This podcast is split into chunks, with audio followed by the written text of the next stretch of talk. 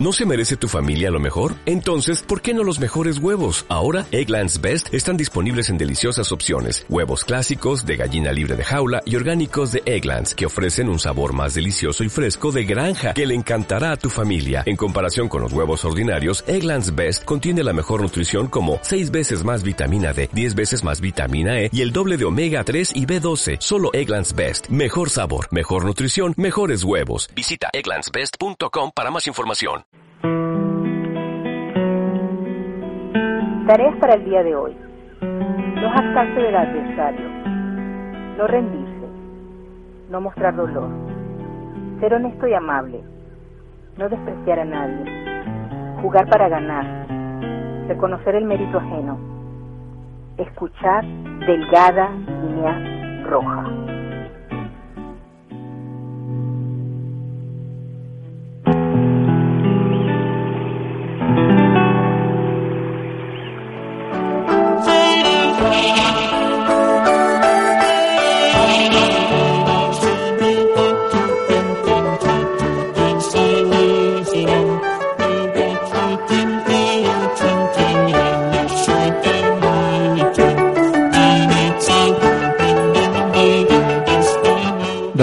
Caballeros, tengan ustedes muy, pero muy buenos días, muy buenas tardes o muy buenas noches, sea cual sea el momento del día en el cual ustedes en este momento estén.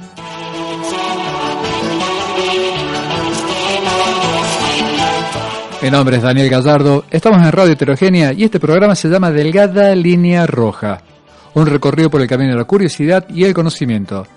Hoy hablaremos sobre... Entonces, ¿qué es una interpretación?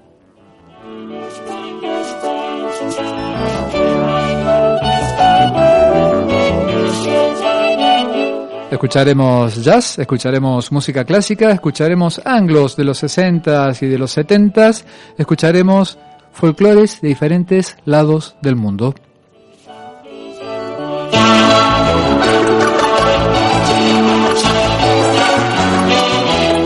Entonces, ¿qué es una interpretación?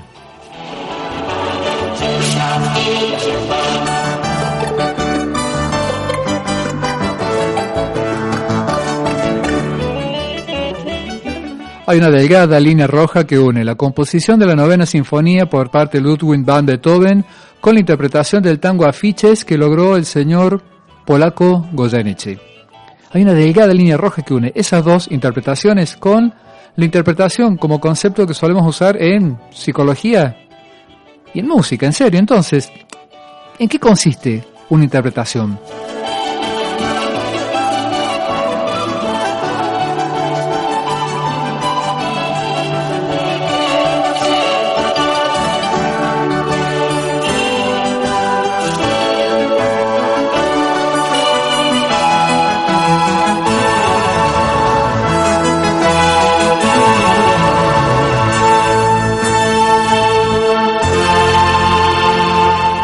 Lo que está sonando es el arreglo particular que hizo Walter Carlos o Wendy Carlos, ¿no es cierto?, para la banda sonora original de la película La Naranja Mecánica. Pero vamos a hacer las cosas lindas y prolijas. Arrancamos con unos cuantos minutitos de la novena sinfonía de Ludwig van Beethoven.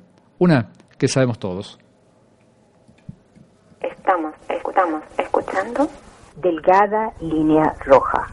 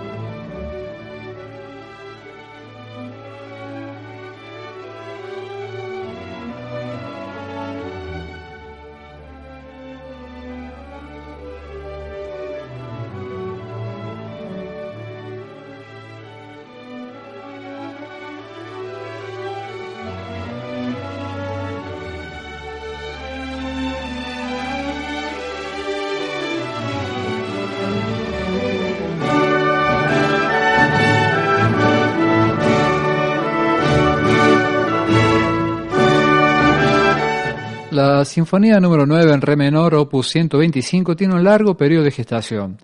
Beethoven deseaba hacer un cambio en la forma desde la composición en 1812 de sus últimas sinfonías. Entre 1817 y 1818, calcula, ¿no? Nosotros estábamos haciendo la Revolución de Mayo y matándonos entre nosotros. Eh, Beethoven esboza el primer movimiento, lo que estamos escuchando, y el scherzo.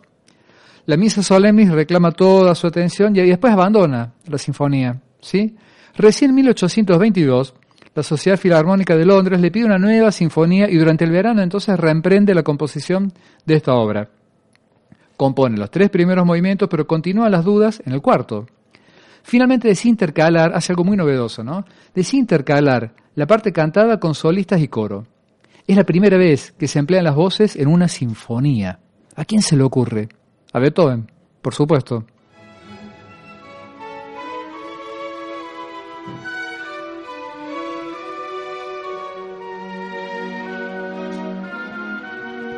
La termina recién en el año 1824 y se estrena en el Teatro de Porta Carintia, ¿sí? de Viena, un 7 de mayo bajo la dirección de Michael Humlauf. Todos sabemos lo que pasó ese día.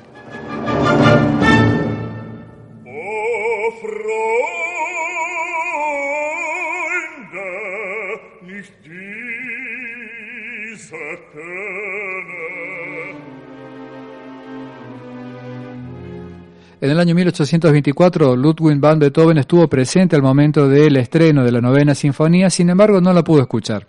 Por ende, no pudo dirigir a la orquesta. La orquesta fue dirigida entonces por Michael Humlauf. ¿Qué hizo Beethoven? Beethoven estaba leyendo la partitura que él escribió mientras, se supone, dentro de su cabeza, que estaba sonando la orquesta frente a él. Beethoven era completamente sordo.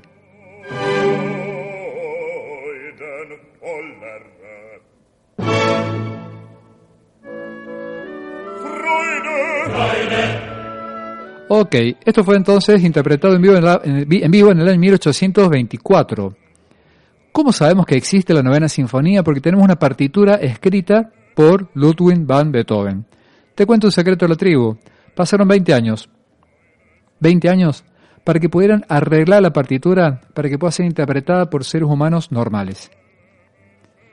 La partitura original de Beethoven salió como salió y los pobres músicos y cantantes habrán logrado cantar como mejor les pudo ser.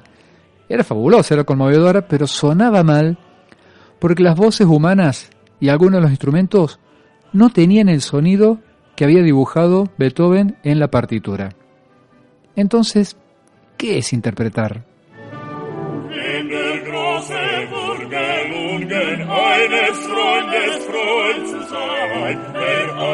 Claro, Beethoven estaba completamente sordo, sordo, tenía, tenía sordera de conducción, los huesos del oído de Ludwig van Beethoven estaban solidificados, no podía escuchar sonidos, a no ser que apoyara su cabeza o su dentadura sobre la tapa del piano, y entonces podía componer lo que alcanzó a componer, por ejemplo, la novena sinfonía, todo con el sonido del piano. Con eso, con el sonido del piano que iba tocando, iba escribiendo entonces lo que él quería hacer. El sonido del piano alcanza para cubrir supuestamente a todos los instrumentos de una orquesta. ¿Sí? Puedes reproducir supuestamente cómo tiene que sonar el violín, cómo tiene que sonar las voces humanas, cómo tiene que sonar el cello, cómo tiene que sonar la percusión. Todo eso lo puedes completar gracias al piano. Pero los registros que quedaron en la partitura tenían sonidos que no había forma que un ser humano pudiera cantar y no había forma que un instrumento pudiera lograr ese sonido. Esas cosas estaban adentro de la cabeza de Beethoven, estaban plasmadas en un papel, pero era muy difícil trasladarlas a, al mundo real.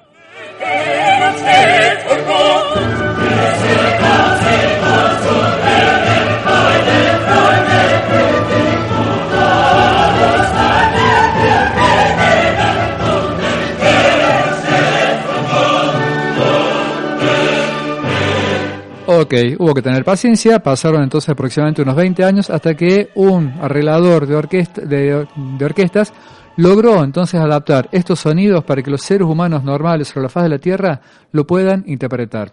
Actualmente el himno de la alegría, la novena sinfonía, sí, es el himno oficial de la Comunidad Económica Europea y de un montón de culturas sobre la faz de la Tierra.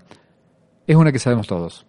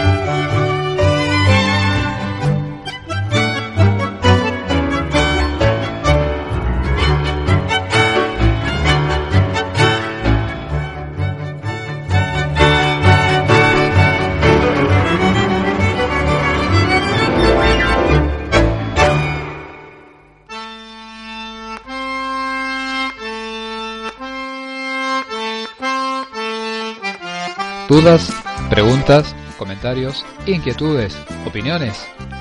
Puedes enviar un mensaje de texto al 3543 51 73 79 o escribir en nuestra casilla de correo delgada.linea.roja.gmail.com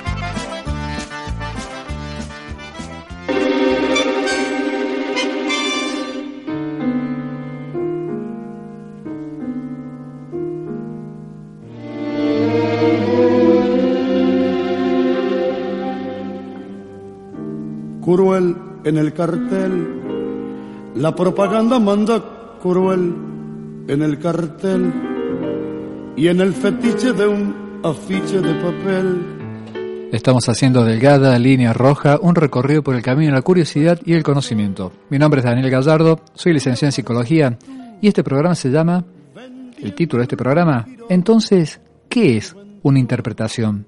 Cargándome otra vez la cruz, cruel.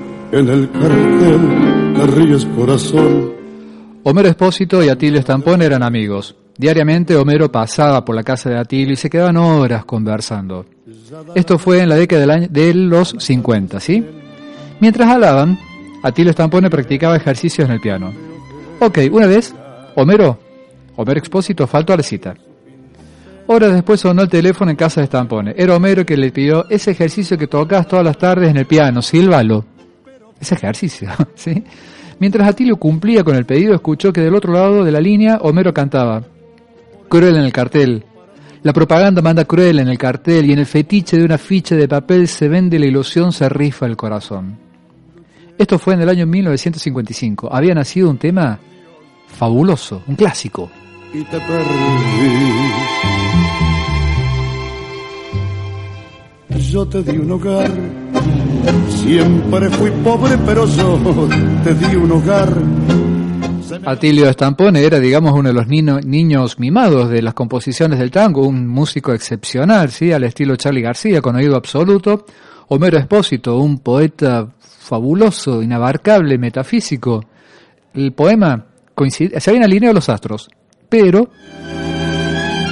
Yo te di un hogar ese mismo año, 1955, lo grabó Héctor Petray y la obra pasó sin pena ni gloria. No pasó nada con ese tango. Y decían, che, loco, pero el tango está buenísimo, la composición, la letra, pero no, no dio.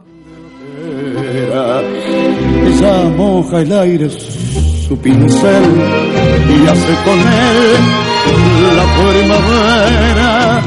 Pero qué, si están dos cosas Tuvieron que pasar casi 20 años. En el año 1972 hizo cargo de la interpretación Roberto Goyeneche y se desató la locura. Ahí todo el mundo descubrió el tango afiches.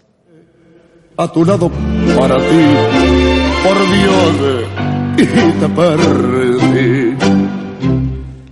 ¿Y qué pasó entonces con la interpretación del polaco Goyeneche? Fue la perdición. Veinte años antes, alguien la grabó y no pasó nada con esa versión.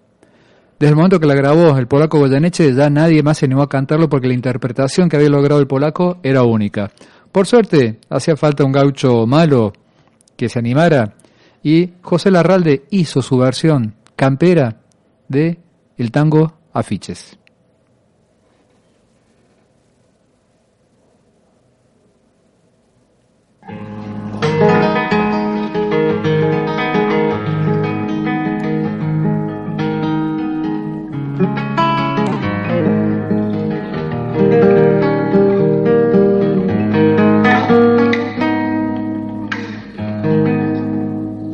Cruel en el cartel. La propaganda manda cruel en el cartel. Y en el fetiche de un afiche de papel se vende la ilusión. Se rifa el corazón. Y apareces tú vendiendo el último girón de juventud cargándome otra vez la cruz. Cruel en el cartel, te ríes corazón, tan ganas de variarse en un rincón. Ya da la noche a la cancel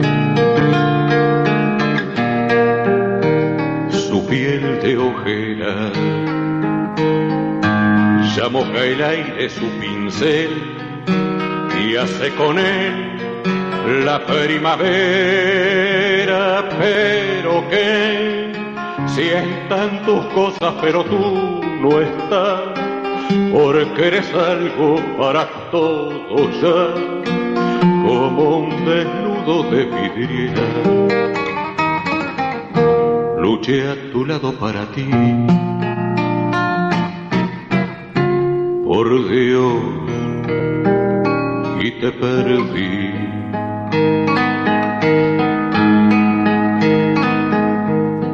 Yo te di un hogar,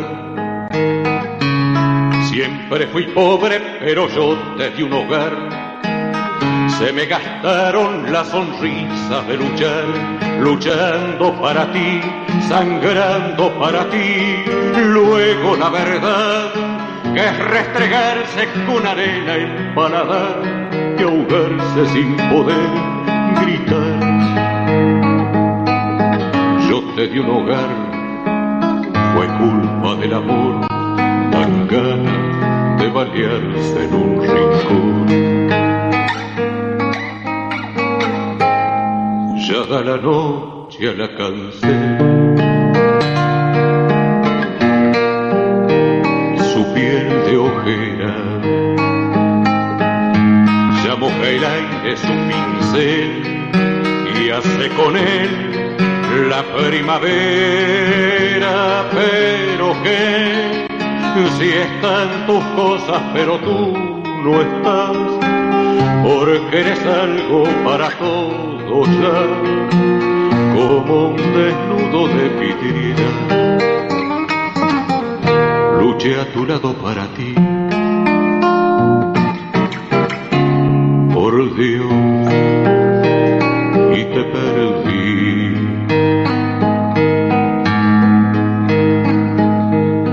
Yo te di un hogar.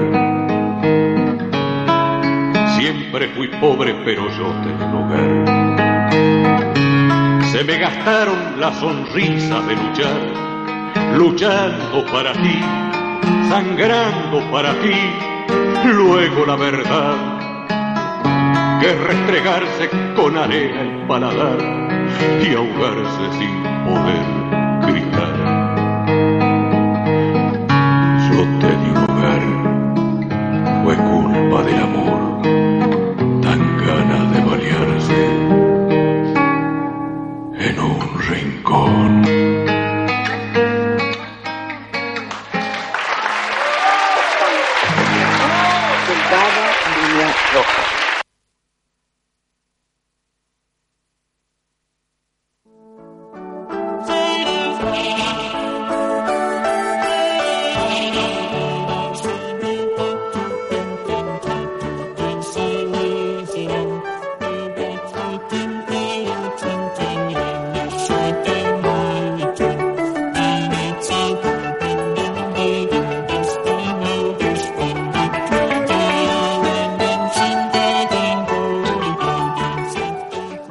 finales del siglo XIX, principios del siglo XX, la psicología se vio revolucionada con eh, un libro de un autor vienés, creador de psicoanálisis, cuyo título decía La interpretación de los sueños. El mundo se volvió loco con ese libro.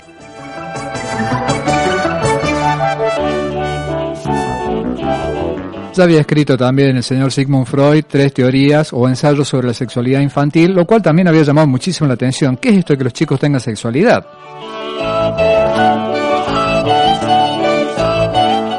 Por esas paradojas de la traducción, en realidad en alemán el libro no se llama La interpretación de los sueños, el libro se llama El sentido de los sueños.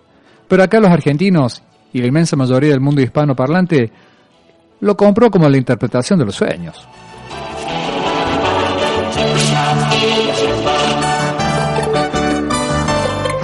Ok, volvamos entonces al principio, ¿sí? Ludwig van Beethoven, allá por el año 18, a principios de 1800, estaba completamente sordo. Tenía sonidos dentro de su cabeza. Esos sonidos que él sentía, imaginaba, le vibraban adentro de su cabeza, los trasladó a un papel. Esos sonidos trasladados a un papel fueron interpretados por una orquesta por primera vez. No habrá sonado tan bien porque los pobres músicos, imagínate poder estar a la altura de lo que estaba dentro de la cabeza de Ludwig van Beethoven. Pasaron 20 años, esas partituras fueron arregladas y hoy por hoy todo el mundo puede interpretar la novena sinfonía, incluso un conjunto de tango, como lo escuchamos recién.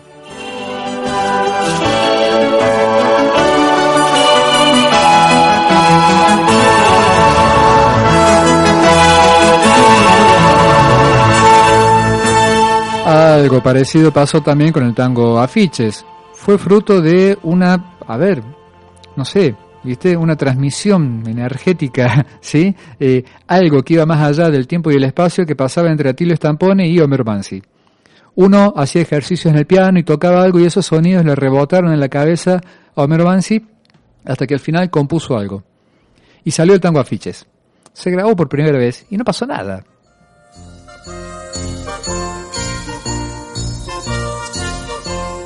Pero casi 20 años después, el polaco Goyeneche logró la interpretación adecuada para que ese tango efectivamente conmueva a la gente. Los sonidos que estaban dentro de la cabeza de Atilio Stampone, las letras que estaban dentro de la cabeza de Homero Mansi y el sentido que le quisieron dar los dos, lo encontró y lo pudo interpretar el polaco Goyeneche.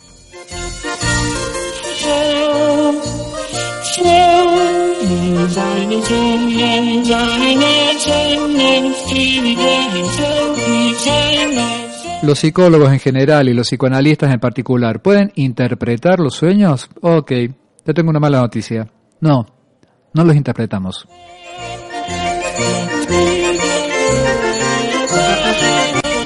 Porque la verdad que no hay forma que nosotros podamos entender o concebir qué es lo que está pasando adentro de la cabeza de una persona, a no ser que esta persona nos lo diga a nosotros. Lo puedo decir por escrito, puedo usar palabras, lo puedo hacer con el cuerpo. Y esas cosas que salen de adentro de la cabeza, y te lo estoy diciendo genéricamente, esas cosas que salen de adentro de la persona y nos la comunica a nosotros en un consultorio, ese material, ese contenido, nosotros podemos tratar de, a ver, armarlo, a ver qué es, a ver, sería como más o menos así, qué sé yo, bla, bla.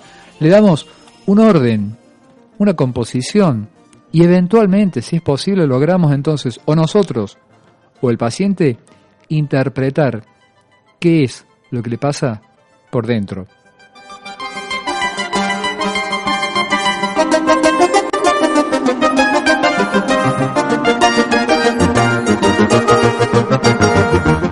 Entonces, ¿qué es una interpretación? Es una construcción. Es algo que logramos hacer con un trabajo bastante arduo, a veces la acertamos, a veces no la acertamos. A veces la interpretación sale al toque, y a veces la interpretación puede llegar a tomar bastante tiempo.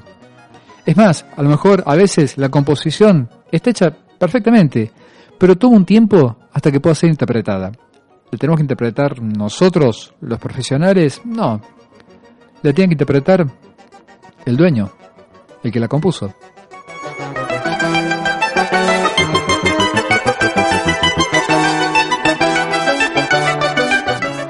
Beethoven estaba supuestamente sordo y no podía escuchar ni sentir la música. Sin embargo, logró producir algo genial y maravilloso.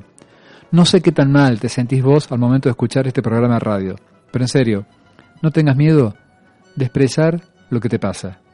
Puede llegar a salir una obra de arte maravillosa, una composición que solamente vos la podés interpretar.